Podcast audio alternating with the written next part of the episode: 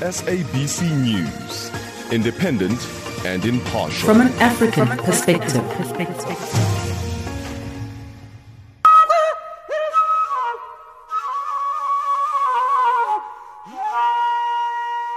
Farafina, Farafina.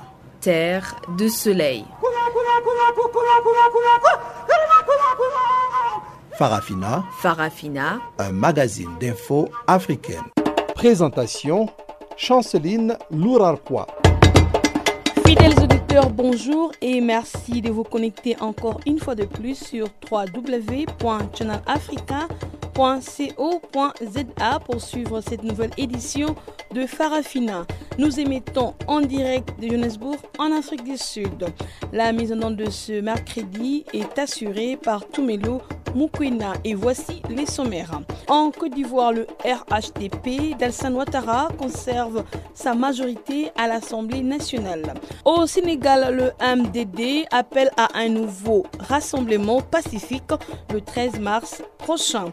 Ensuite, nous parlerons d'une secousse sismique de faible intensité qui a été ressentie au Gabon. Voilà donc pour les titres. Gardez l'écoute. Je serai avec vous pour une soixantaine de minutes. Mais en attendant, c'est dans l'antenne à Joël Mouteba pour nous présenter les bulletins de informations.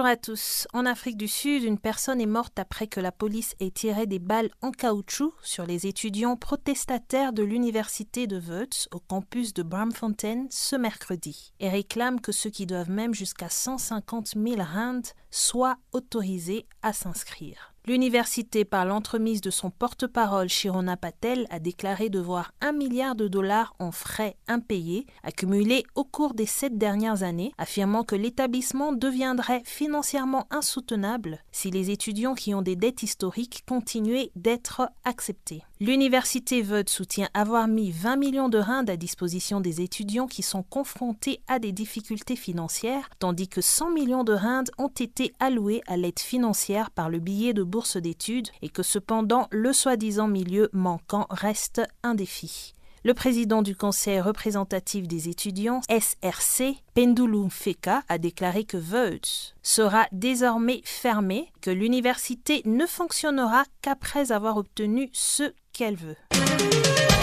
En Côte d'Ivoire, le Rassemblement des oufouettistes pour la démocratie et la paix, RHDP, le parti au pouvoir, a remporté la majorité absolue avec 137 sièges sur 254. Ces résultats ont été publiés mardi par la Commission électorale indépendante CEI. L'alliance des deux familles politiques pro-Bédier et pro-Bagbo obtient 81 députés, soit 32% du total. Michel Bagbo, fils aîné de Laurent, l'a emporté dans la commune de Yopougan, à Abidjan, la plus grande de tout le pays avec près de 500 000 électeurs sur 7,4 millions. L'UDPCI et le FPI d'Afingwesan et leurs alliés totalisent de leur côté 10 élus, soit 4% des sièges. Les indépendants, quant à eux, se partageaient 26 autres sièges. La victoire du RHDP devrait lui permettre de continuer à soutenir la politique de réforme du chef de l'État réélu en octobre 2020 pour un troisième mandat controversé.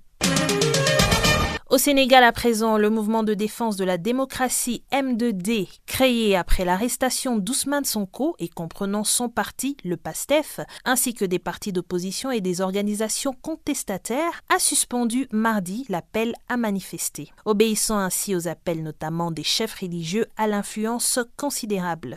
Le M2D a cependant affirmé dans un communiqué lu à la presse sa détermination à poursuivre la lutte démocratique et pacifique. Le mouvement a de ce fait appelé les Sénégalais à manifester samedi à Dakar et dans le pays de manière pacifique pour la libération des prisonniers dits politiques et qui sont plus d'une centaine dans le pays selon M.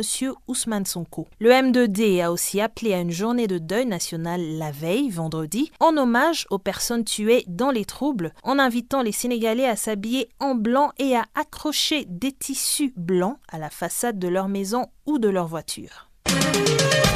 Des nouvelles de la Libye où le Premier ministre désigné Abdelhamid Beba a dénoncé mardi une campagne féroce visant à détruire le pays. Devant les députés réunis à Sirte dans l'est de la Libye, M. Beba a fait référence aux soupçons de corruption qui pèsent sur le processus même qui a permis sa désignation. En effet, la diffusion d'extraits d'un rapport de l'ONU a suscité un tollé en Libye. Le comité d'experts révélerait dans son annexe que le dialogue interlibyen parrainé par les Nations Unies et ayant permis la désignation de M. Beba, a été entaché de faits de corruption. Ce rapport encore confidentiel a été obtenu fin février par nos confrères de l'agence France Presse. Il doit être remis formellement aux 15 membres du Conseil de sécurité de l'ONU d'ici mi-mars. Et pour finir, en Ouganda, l'opposant Robert Kiangulani, dit Bobby Wine, a appelé mardi les populations à protester pacifiquement contre le président ougandais Yoweri Museveni. Au pouvoir depuis 1986, il a été réélu pour un sixième mandat en janvier avec 58% des voix. Je vous appelle à vous lever pacifiquement et sans armes pour manifester contre le régime qui nous a opprimés, exploités et transformés en esclaves dans notre propre pays, a déclaré l'opposant alors qu'il conteste toujours la réélection de Museveni. Plusieurs soutiens de Bobby Wine dans son équipe de campagne croupissent en prison depuis les manifestations post-électorales de janvier. La police ougandaise a de son côté averti contre une participation à ces manifestations qu'elle qualifie d'illégales. Les forces de l'ordre affirment qu'elles n'hésiteront pas à arrêter et à inculper devant les tribunaux toute personne qui participera à ces activités illégales.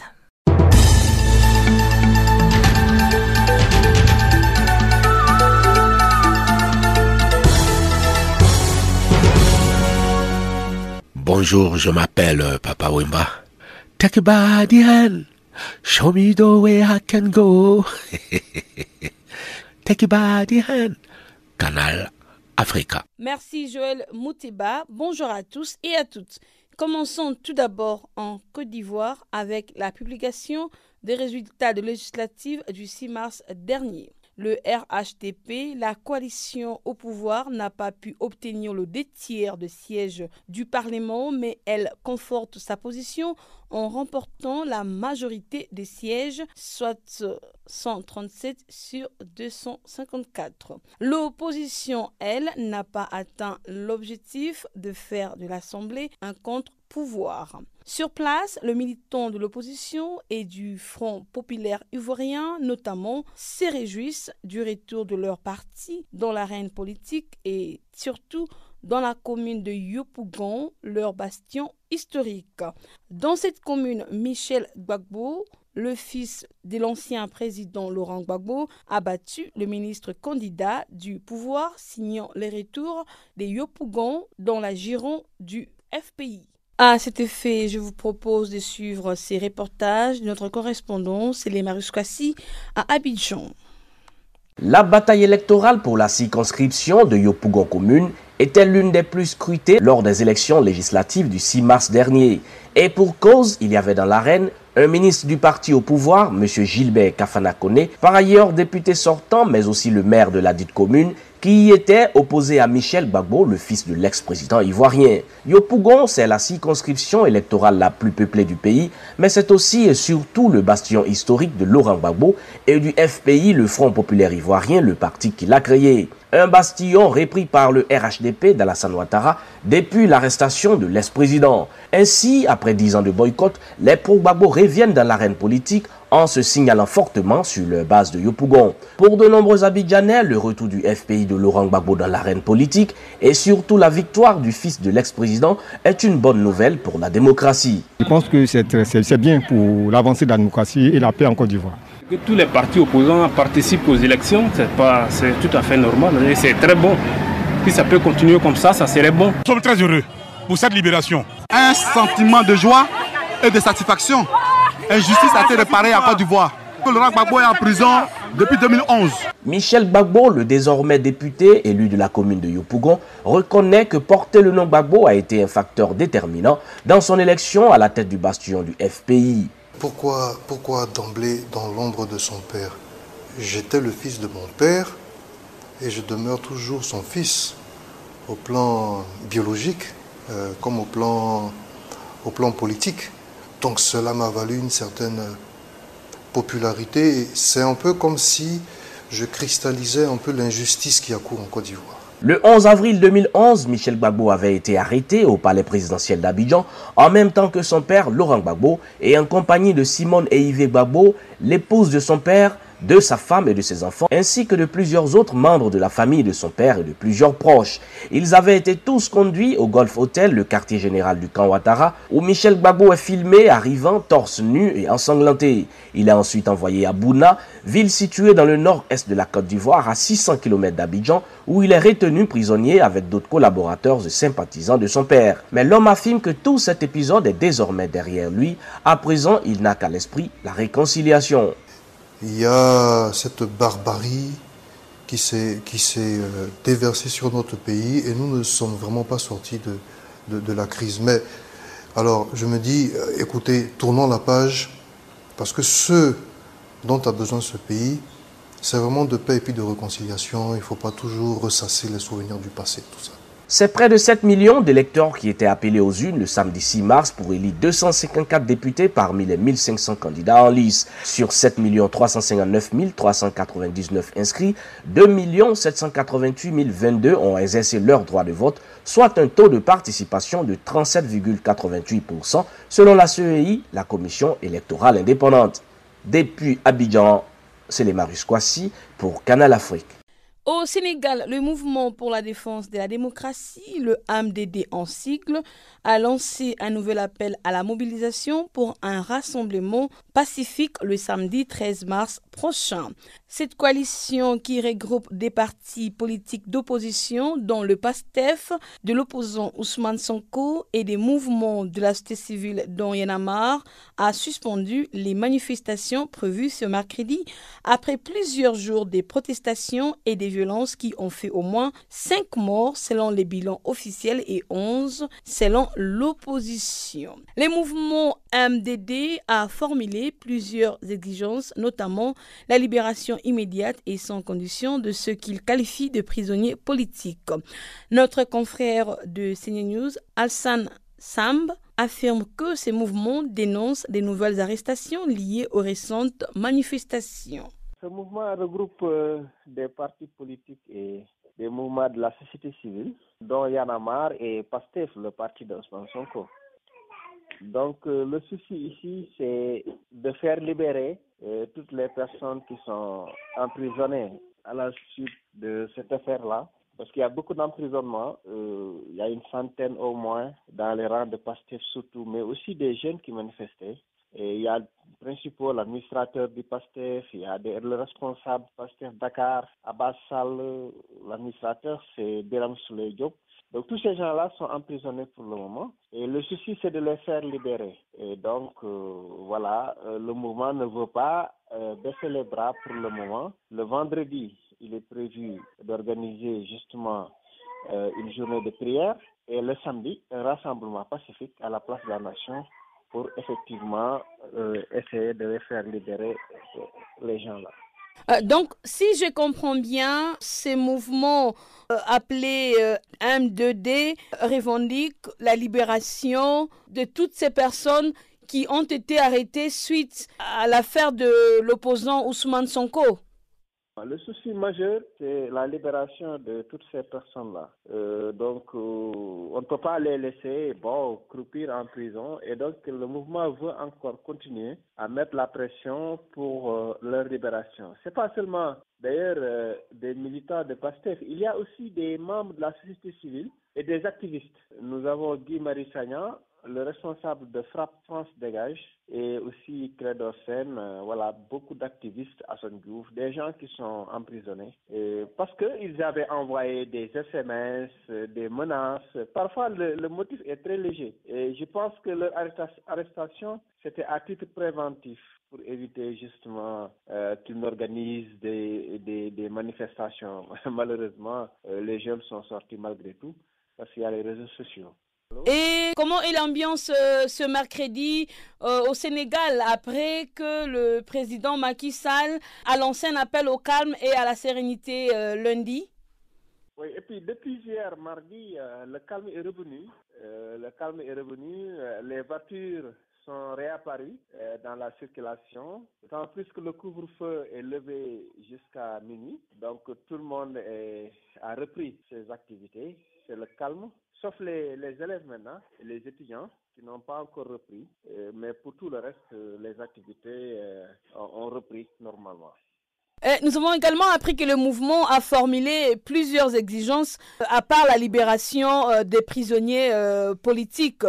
Quelles sont ces exigences? L'exigence, euh, c'est par exemple euh, assister ceux qui sont blessés, euh, donc leur porter une assistance, mais également indemniser les familles des personnes décédées. Ça aussi, ça, ça fait partie donc des, des exigences. Et bien entendu, ça c'est les plus les plus urgents pour le moment, euh, le fait de soigner, parce qu'il y a 500, plus de 500 blessés. Dans les 590 blessés, quelque chose comme ça, qui ont été répertoriés. Et bien sûr, pour les décès, c'est 11. Le bilan maintenant est porté à 11, euh, 11 décès. Mais pour les décès, le gouvernement a déjà promis de- d'indemniser les familles euh, pour, les, pour les décès. Maintenant, pour les blessés, euh, les soigner, ça c'est autre chose. Peut-être que le mouvement aimerait aussi voir des soins gratuits pour, pour les blessés. Euh, en tout cas, c'est ça les exigences les plus, les plus immédiates. Qu'est-ce qui est prévu euh, en hommage aux victimes de manifestations euh, suite à l'arrestation de l'opposant Ousmane Sonko? Oui, ils vont faire un, un rassemblement, un rassemblement pour des prières. Ensuite, ils demandent à tous les Sénégalais de porter du blanc. Voilà. De porter du blanc, c'est symbolique. Et ils demandent également euh, aux gens d'accrocher des, euh, du blanc, des foulards blancs euh, dans, sur leur voiture et que tout le monde puisse porter des foulards, des écharpes blancs ce jour-là. Et donc, symboliquement, pour protester contre les violences policières. Et je dois ajouter d'ailleurs que le mouvement exige également que les responsables, ceux qui ont tiré contre les jeunes, soient identifiés. Vous êtes sur Farafina, la perspective africaine. Au Gabon, une secousse sismique de faible intensité a été ressentie dans la nuit de mardi à mercredi dans plusieurs quartiers de la capitale. C'est la deuxième fois que cet incident s'est produit et les observateurs parlent d'un nouveau séisme après celui survenu dans les villes de Fougamou, Lambaréné et Njolé la semaine dernière. On écoute ici la réaction de Régis Souvi, un résident de Libreville, au micro de Pamela Kumba. Il y a un an de cela, c'était au sommet qui a été touché et les vibrations sont arrivées jusqu'ici au Gabon. Ça, c'est la deuxième fois. Donc c'était vraiment si fort que ça? Bon, pas vraiment fort, mais c'était fort quand même. Hein. Tu sens les vibrations, c'est- ça peut toucher un peu partout, différents, les, diffé- les différentes provinces. Pas, c'est juste euh, euh, le Gouet maritime, le le Nord qui a été touché, je crois peut-être le Gouet Vindé, mais le terme un peu l'embarré, tout ça, ils ont été secoués. Mais y a-t-il lieu de s'inquiéter? Non, réellement, dans la logique, il faut s'inquiéter parce que déjà, on a un volcan euh, océanique. Depuis que moi je suis petit, c'est entre euh, le bout maritime et l'estuaire. Mais on ne sait pas aussi à quel niveau ça a déjà rongé, quoi. Là où à quel niveau c'est, je ne sais même pas. On n'a pas des études ici au Gabon fiables en tant que tel. On ne sait pas si on a des chercheurs, on a des gens qui sont à la- à l'affût de- des informations à vérifier à quel niveau le volcan se propage ou à, à bout d'ampleur. On a un volcan marin. Parce que en 2019, moi, là où on était assis, bon là, on a ressenti des vibrations, ça a sérieusement secoué. Mais il y avait une annonce qui disait que le Sao Tomé devait subir euh, un tremblement de terre. Moi, on a ressenti des vibrations jusqu'au Gabon. Donc, ce qui veut dire peut-être c'est c'est le même schéma où le continent peut être un problème, je sais pas. Ou notre euh, côte, Oui, mais que disent les autorités? Passé, il a dit il n'y a rien en en-. Ne faut pas s'alarmer, il n'y a rien. Le, tombe, le Gabon ne peut pas subir un tremblement de terre. Bon, maintenant, il y a eu quelqu'un qui a diffusé dans euh, Gabon, Gabon. Ils ont dit que le, tremble- le tremblement, euh, nous avons eu un séisme de magnitude de 5,2. Je ne sais pas sur quelle base ils ont eu cette information, je ne sais pas comment ils ont publié ça dans le journal. Je n'ai pas vu l'article, mais j'ai vu des gens qui ont posté ça sur le, Facebook. Donc, j'étais un peu de lire un peu leurs commentaires chacun.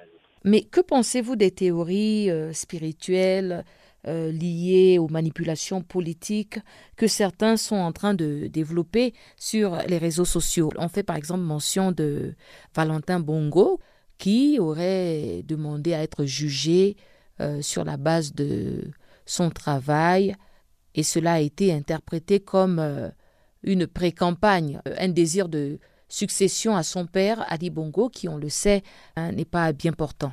J'ai un peu lu l'article aussi, mais quand il disait juger son travail, que c'est son programme sur la politique euh, au niveau du palais là où il travaille. Il demande, je crois que c'est au niveau du palais, puisqu'il est, je crois que c'est lui qui dirige, je crois que tout le palais, c'est à lui qu'il a demandé qu'on le juge là-bas par rapport. Bon, un peu comme on fait aujourd'hui, le Premier ministre appuie les reines, le, centième jour, on essaie de voir déjà ce qu'il a apporté, qu'elle a apporté, il a apporté. On essaie de juger si c'est bien ou c'est pas bien. C'est un peu ce qu'il demandait. Mais il n'a pas demandé sur le cadre politique au niveau des Gabonais. Il n'est pas sur la chaîne politique pour qu'on puisse le juger. Il est très effacé même. Par contre, ce qui parle peut-être au niveau spirituel, puisque nous tous n'avons pas les mêmes yeux, peut-être les dieux sont fâchés, il y a que qui savent, mais moi je crois que c'est une, catastrophe naturelle. Spirituellement, c'est pas chargé. Par contre, spirituellement, dans la nature, on connaît que le mois de mars, c'est un mois où il y a des vents violents, il y a des tonnerres. Là, au Gabon, en ce moment, c'est les tonnerres et les plus forts. Mais le reste là, non, il y a rien.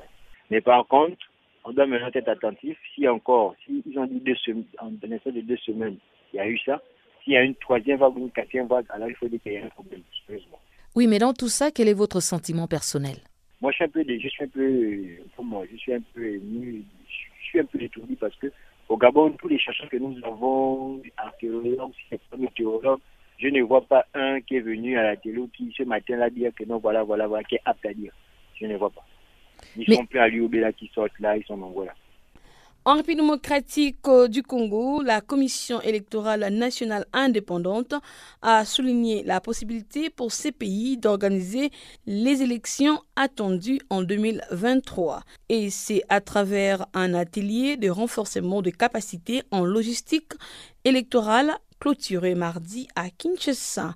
Lors de cette rencontre, les organisateurs ont mis l'accent sur la gestion de matériel.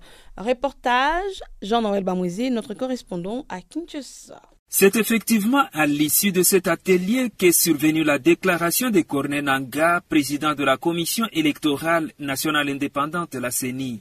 Un atelier de renforcement des capacités au cours duquel les participants ont été édifiés pendant une semaine sur la logistique électorale.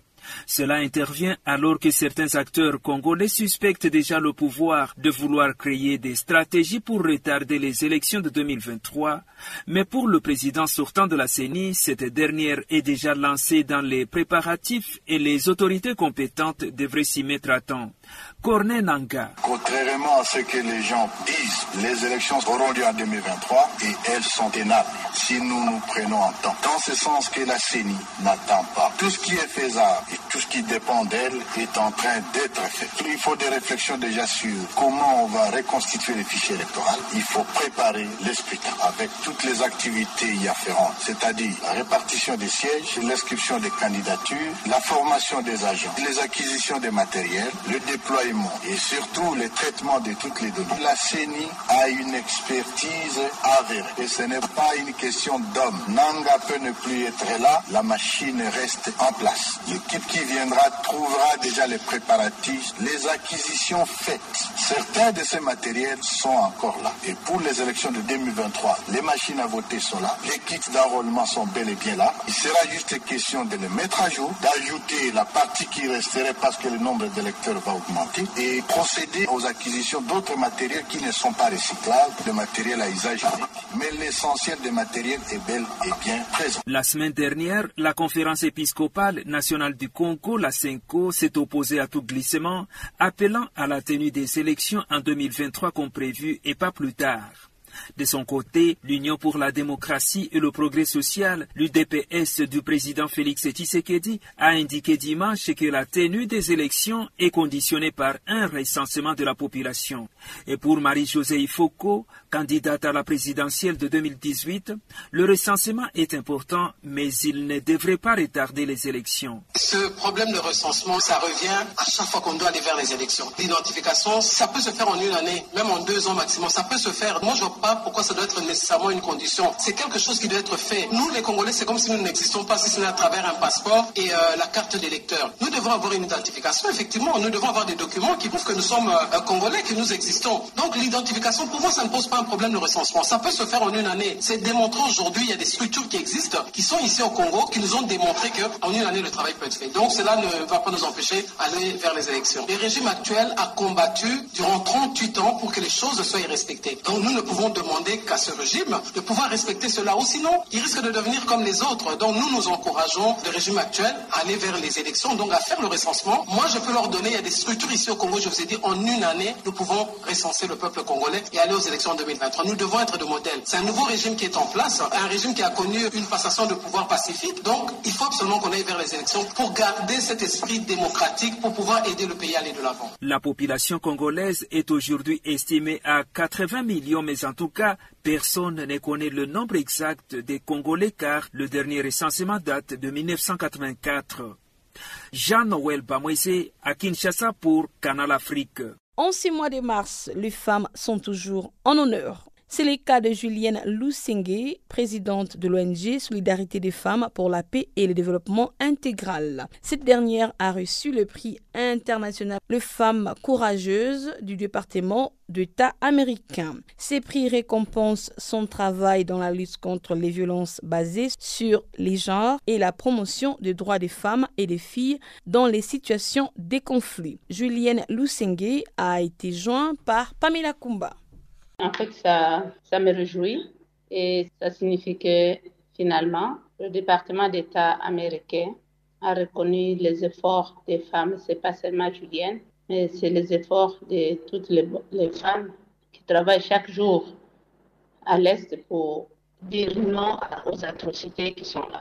Et donc, ça m'a encouragé encore davantage pour dire il faut avancer, il faut toujours continuer à nous battre, continuer à offrir le service à nos communautés et continuons à, à, lutter pour un avenir meilleur pour nos petites, nos, nos petites filles.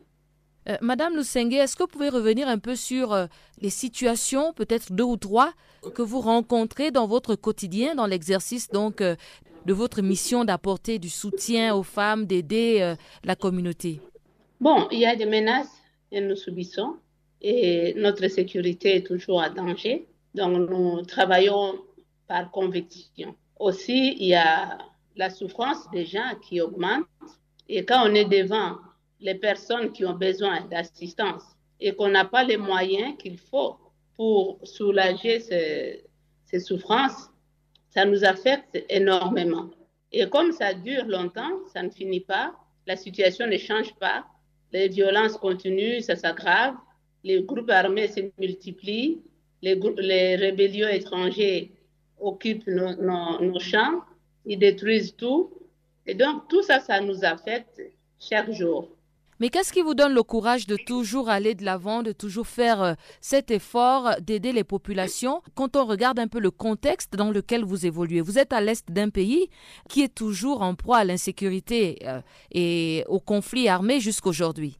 Oui, ce qui nous donne le courage de continuer, c'est que nous avons la conviction que les autres euh, femmes au monde ont travaillé dur pendant des années pour arriver à bénéficier de leurs droits, à s'épanouir aujourd'hui. Et donc, nous devons continuer malgré la, situation difficile. Aussi, la joie que ressentent les bénéficiaires, une fois accompagnés, quand ils s'en sortent, leur joie, leur euh, remerciement, leur, leur engagement aussi pour nous aider à lutter contre ces fléaux. C'est tout ça qui nous donne l'énergie de dire on doit continuer, on doit continuer, on doit continuer. Quel plaidoyer pouvez-vous faire afin que la communauté internationale, les autorités locales euh, congolaises puissent apporter leur contribution afin de pouvoir faciliter votre mission sur le terrain euh, dans cette partie de l'Est de la République démocratique du Congo?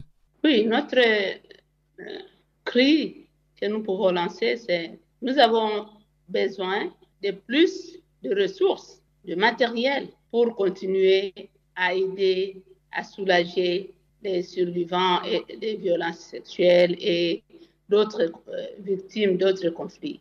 Nous voulons aussi que chaque personne qui peut faire quelque chose puisse intervenir pour restaurer la paix. Nous voulons qu'il y ait la paix.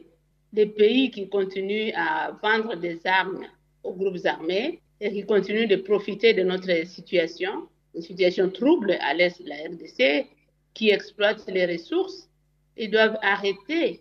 Il est temps de travailler maintenant dans la légalité, faire une coopération juste pour que toute notre population aussi bénéficie de ces ressources qu'ils sont en train de prendre chaque matin et chaque, chaque, chaque jour. Place maintenant au bulletin économique présenté par Guillaume Cabissoso.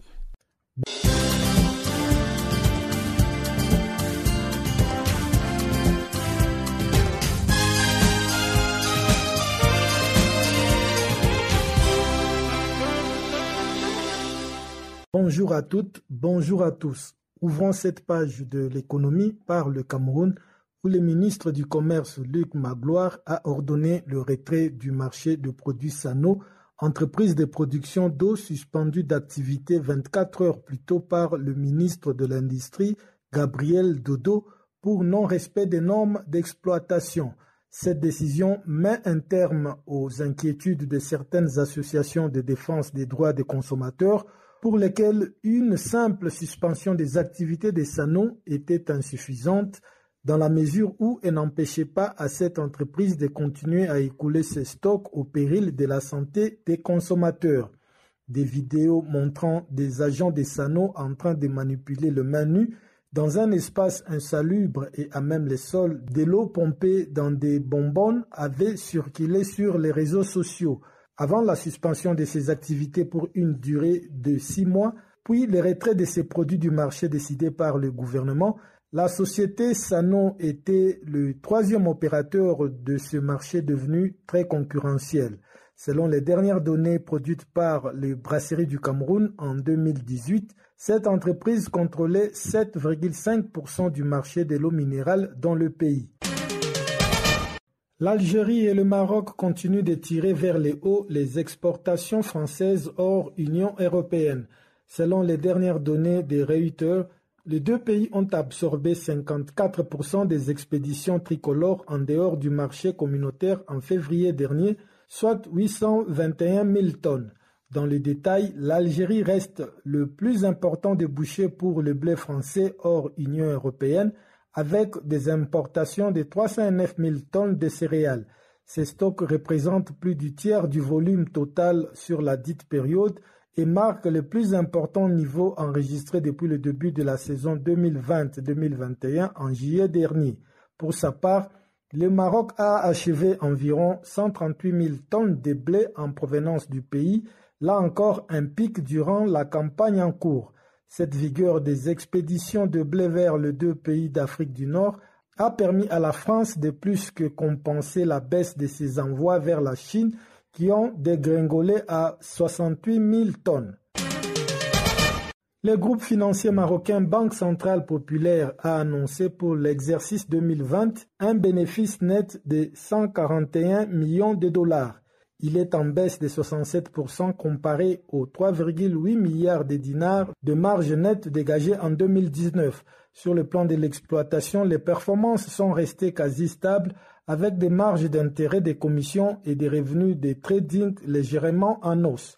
Dans ces sillages, son produit net bancaire s'est tissé en hausse de 8,3% comparé à celui de 2019 mais le résultat net a été plombé par les coûts du risque en os. Il est passé de 2,6 milliards de dinars en 2019 à 6,2 milliards de dinars à la fin de l'année 2020. D'après un rapport de l'analyste norvégien du secteur pétrolier Ristad Energy, les taux de réussite des forages pétroliers en offshore a été de 10,6% en 2020, soit le plus bas niveau jamais enregistré. C'est aussi la quatrième année consécutive que le taux de succès à ce niveau est en recul. Cette situation est due au manque de perspectives facilement exploitables et à la disparition des activités d'exploration dans des zones terrestres autrefois riches en huile comme le Moyen-Orient. Ce résultat est à inscrire dans un contexte global caractérisé par un recul de l'exploration depuis le début de la faiblesse des cours. pour la firme d'analyse. Il s'agit là d'une donnée qui jette un nouveau doute sur la pérennité de l'exploration d'hydrocarbures conventionnels au cours des prochaines années. En 2020-2021, l'industrie mondiale de l'huile d'olive devrait connaître un ralentissement après plusieurs années de croissance. Selon la dernière note du Conseil oléicole international, tous les indicateurs de la santé du secteur devraient être en berne pour le compte de la dite campagne. Alors que la production devrait quasiment stagner à 3,19 millions de tonnes, la consommation tournera autour de 3,18 millions de tonnes soit un léger recul de 1,5% par rapport à l'année dernière. Du côté des échanges mondiaux, les importations et les exportations de l'oagineux devraient rester identiques avec 950 000 tonnes chacun, soit des baisses respectives de 17% et de 21% comparativement à la saison 2019-2020. Si les raisons de cette tendance n'ont pas été indiquées, de nombreux observateurs indiquent qu'elle intervient dans un contexte de mauvaise conjoncture économique liée à la pandémie de Covid-19 qui a fragilisé les pouvoirs d'achat des consommateurs. Fin de ce bulletin de l'économie, merci de l'avoir suivi.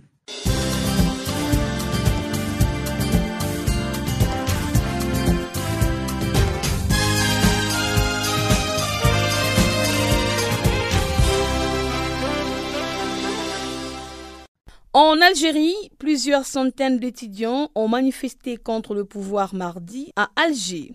C'était lors d'un nouveau geste de défiance à l'encontre du régime confronté depuis trois semaines à un retour dans la rue du mouvement Irak qui exige le retour à un État civil. Je vous propose donc de suivre ces comptes rendus de Guillaume Kabissoso.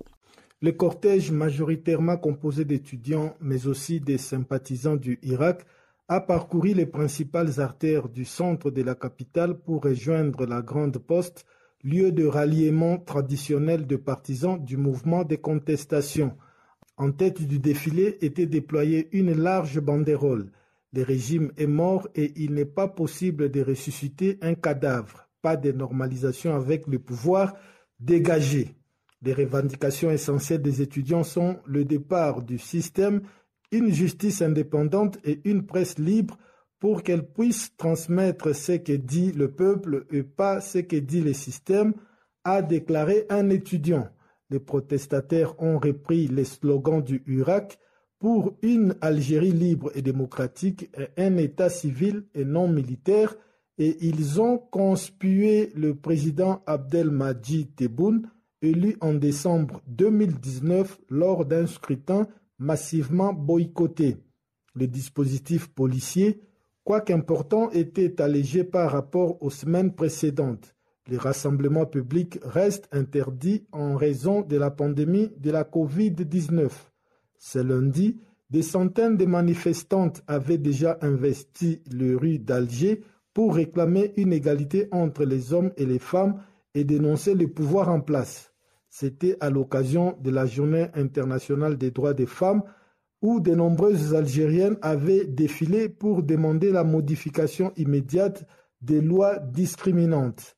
Avant l'interruption forcée des marches du Irak en mars 2020, les étudiants avaient pour habitude de défiler chaque mardi à Alger. Né en février 2019, pacifique et pluriel, le mouvement des protestations exige toujours le démantèlement du système en place depuis l'indépendance en 1962, synonyme à ses yeux d'autoritarisme et de corruption. Des dizaines de milliers d'Algériens redescendent dans les rues d'Alger et d'autres villes du pays depuis le deuxième anniversaire du soulèvement, confirmant la reprise de la mobilisation du Irak. Face à la contestation, le régime manie la carotte et les bâtons. Il a libéré en février une soixantaine de militants du Irak, dont plusieurs personnalités, mais certains tribunaux continuent d'avoir la main lourde.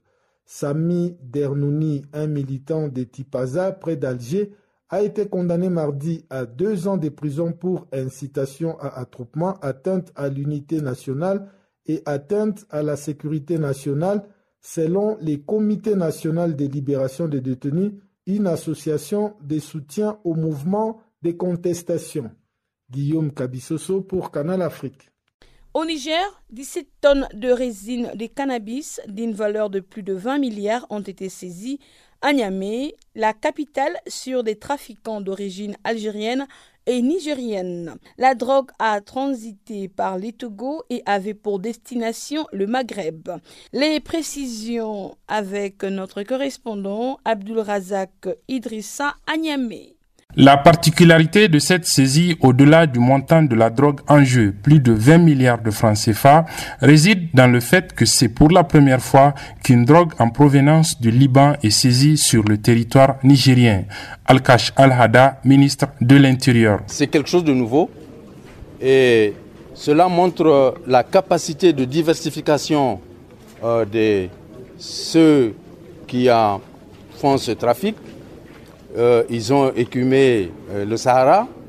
Et maintenant euh, c'est à travers les centres urbains qu'ils veulent faire passer leur drogue et le professionnalisme, on va dire, de nos agents a permis de déceler cette diversification et de mettre évidemment la main euh, sur euh, euh, ces trafiquants que vous venez de voir, qui sont ceux qui ont été saisis. Il me semble qu'il y en avait, qu'il y en a 13, tellement que les investigations également se poursuivent. Cela va probablement s'étendre à d'autres personnes. ceux qui sont là sont d'origine diverse. Il y a des Nigériens, mais il y a aussi des Algériens. cette drogue provient, je vous disais, du Liban, elle a transité par Lomé. Elle est arrivée au port de Lomé et c'est à partir du port de Lomé euh, qu'elle a été acheminée euh, ici euh, au Niger. Et l'autre fait marquant, c'est que vous voyez cet espace qui aurait pu, qui est constitué un entrepôt, a été finalement, on le constate, conçu spécialement pour cela. Parce que la drogue qui a été transporté du Liban a été reconditionné ici avec euh, des destinataires bien, euh, euh, comment dirais-je, marqués sur les différents paquets donc, de destination. Ce qui signifie quelque part que ce réseau-là est un réseau très professionnel qui a eu aussi le temps de bien s'organiser, mais aussi l'efficacité de la police a permis euh, également euh, de mettre fin euh, à, à, son trafic. La drogue saisie est le fruit de trois mois d'enquête menée par les services de l'Office central de répression du trafic illicite des stupéfiants, salué par le procureur de la République, Sayabou Issa. Et cette lutte, on l'a fait pour la population, pour la sécurité de notre pays, pour la crédibilité de notre pays et pour la crédibilité du monde entier, parce que le trafic international de drogue ça concerne le monde entier. Parce que cette drogue, elle vient du Liban, elle n'est pas destinée au Niger, elle allait continuer. Donc le fait aujourd'hui que le Niger ait pu mettre fin à ce trafic, ça, on protège du coup les pays de destination. Le procureur Seyabou qui promet également de requérir la destruction de cette drogue conformément à la réglementation en vigueur. Et compte tenu de cette, euh, du volume qu'elle constitue et du risque qu'il y a de la maintenir longtemps, nous comptons effectivement, dès qu'un juge de sera saisi, de requérir de ces juges l'ordonnance euh, d'incinération pour qu'elle puisse effectivement être incinérée et consigner le procès verbal dans le dossier conformément à la loi. Depuis quelques années, les services de lutte anti-drogue du Niger saisissent régulièrement des drogues sur le territoire nigérien, une activité qui alimente le grand banditisme et le terrorisme auquel le pays fait face. Abdelrazak Idrissa à Niamey pour Channel Africa. Rendons-nous maintenant en Tunisie où au moins 39 personnes sont mortes après les naufrages de deux embarcations. La garde nationale maritime tunisienne a secouru 139 autres migrants mardi et a repêché des corps dont ceux des quatre enfants. Le détail dans ces comptes rendus de Guillaume Kabissoussou. Partis dans la nuit à bord de deux embarcations de fortune, ces candidats à l'exil pour la plupart d'Afrique subsaharienne qui tentaient de rallier illégalement l'Europe ont été repérés par des unités de garde-côtes. Les corps de neuf femmes, quatre enfants et un homme ont été repêchés d'abord. Selon le porte-parole de la garde nationale, Les recherches sont toujours en cours pour trouver d'autres survivants et corps et les bilans pourraient augmenter. L'année écoulée a été marquée par une augmentation de telles embarcations en Méditerranée centrale, route migratoire la plus meurtrière du monde pour les candidats à l'exil vers l'Europe. Des embarcations continuent à prendre la mer chaque jour en dépit des conditions météo difficiles. Entre le 1er janvier et le 21 février, 3800 migrants sont arrivés clandestinement en Italie par la mer selon les Hauts Commissariats des Nations Unies pour les réfugiés, dont près de 1000 via la Tunisie et 2500 via la Libye voisine. Les Tunisiens constituent désormais la première nationalité à arriver clandestinement en Italie, avec 12 000 Tunisiens ayant débarqué en 2020 selon le HCR. Mais des étrangers partent également depuis les côtes tunisiennes. En février, 22 migrants de différentes nationalités africaines partis de Sidi Mansour à l'est de la Tunisie, non loin des Sfax, avaient été portés disparus et 25 secourus par la marine tunisienne à une centaine de kilomètres au nord-ouest de l'île italienne de Lampedusa.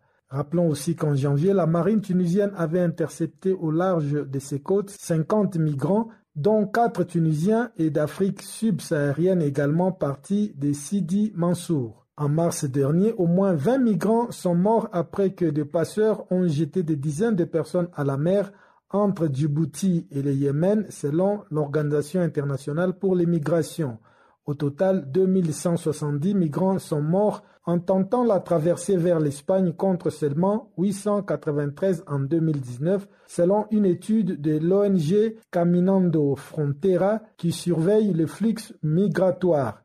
De ce total, 85% des décès, soit 1851, se sont produits au cours de 45 naufrages en route vers la Canarie. Selon les chiffres du ministère de l'Intérieur espagnol, du 1er janvier au 30 novembre 2020, 19 556 migrants ont atteint l'archipel contre 1993 en 2019. Ce sont, selon le ministère, plus de 8000 migrants qui ont débarqué aux Canaries, archipel espagnol au large des côtes nord-ouest de l'Afrique. Guillaume Cabissoso pour Canal Afrique.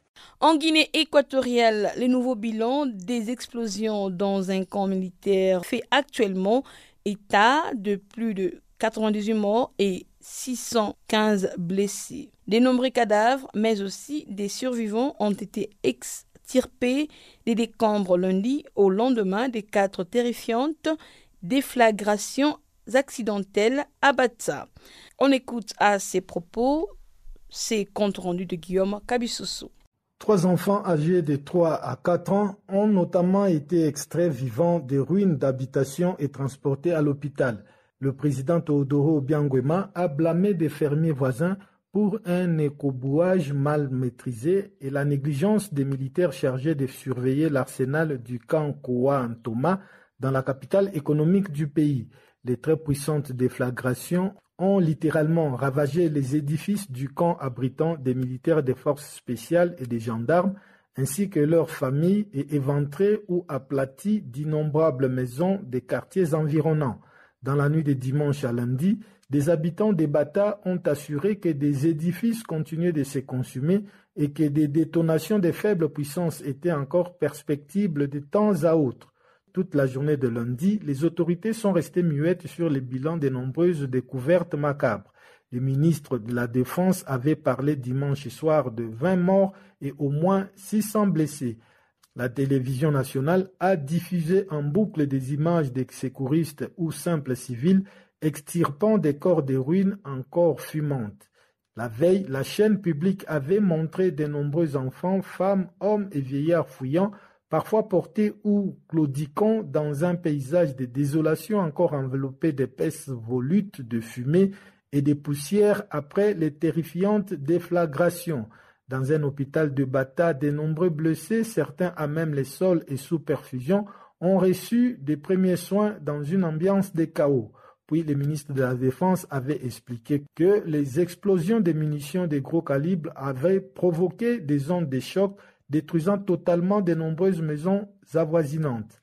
La ville de Bata abrite environ 800 000 des quelques 1,4 million d'habitants de ce petit État riche de son pétrole et de son gaz, mais où la grande majorité de la population vit sous le seuil de pauvreté. Le président Théodore Obiang a ordonné une enquête et lancé un appel à la communauté internationale à soutenir la Guinée équatoriale. Le vice-président Théodérin Obiang est apparu longuement dimanche et lundi, arpentant les décombres et visitant les blessés à l'hôpital entouré d'une poignée de ses habituels gardes des corps israéliens. Rappelons que la Guinée équatoriale est l'un des pays les plus fermés d'Afrique, voire du monde, et le président Théodore Obiangwema est régulièrement accusé d'atteinte aux droits humains par ses opposants et des organisations internationales. Guillaume Kabissoso pour Canal Afrique. C'est donc à présent l'antenne à Pamela Kumba pour nous présenter les informations sportives.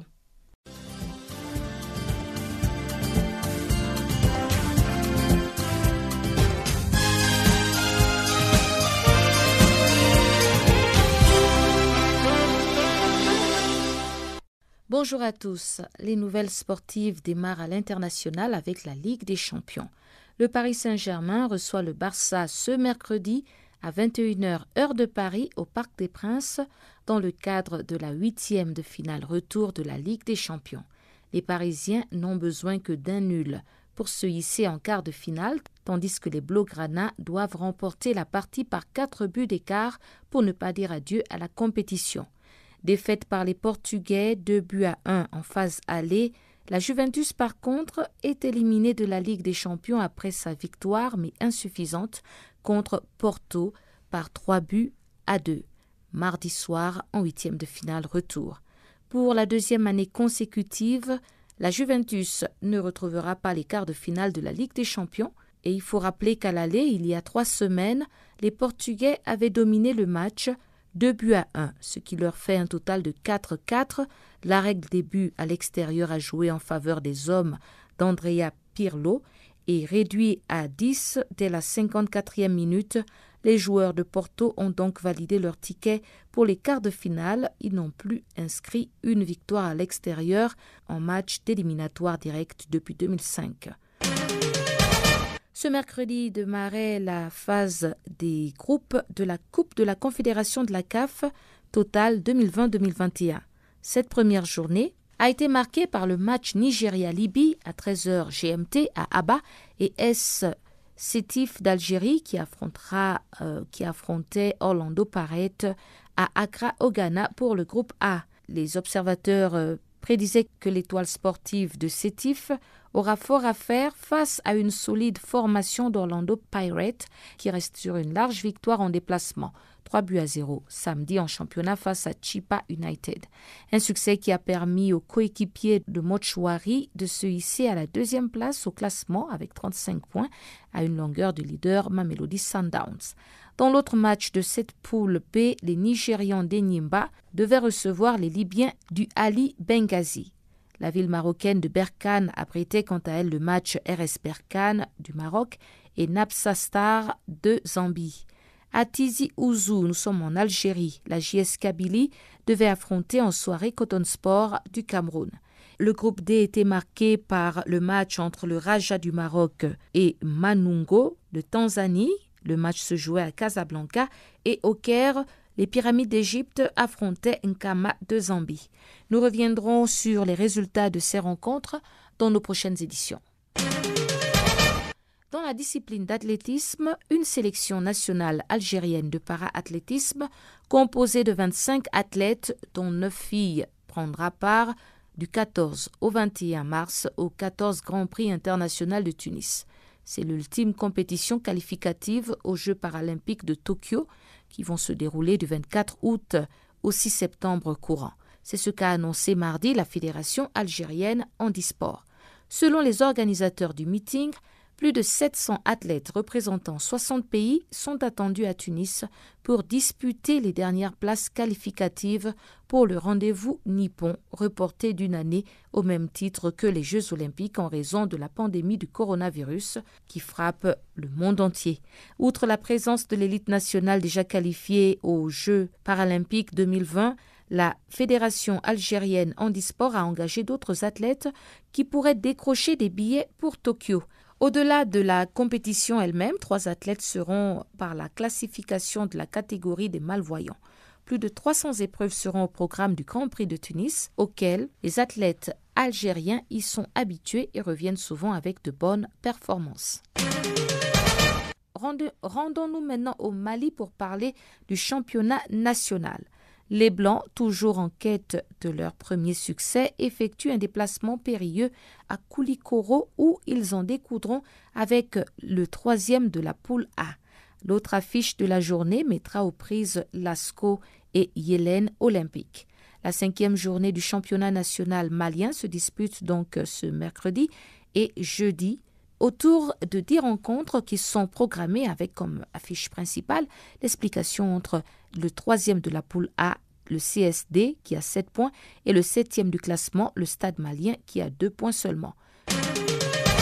Et au Bénin voisin, pour terminer, cinq équipes sont restées invaincues depuis le début du championnat national de football, appelé Pro League, toutes zones confondues. Il s'agit de Audio, zone B, des militaires d'Adjidja et de Las Cotonou de la zone C, les Dragons de l'Ouémé et Ayema de la zone D.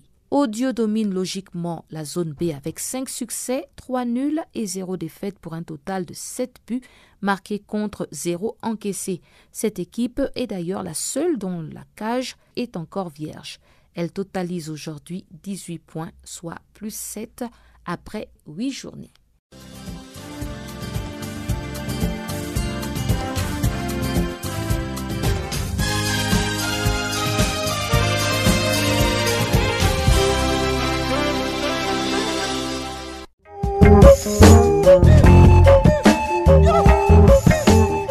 la fin de cette édition de Farafina. Merci de l'avoir suivi.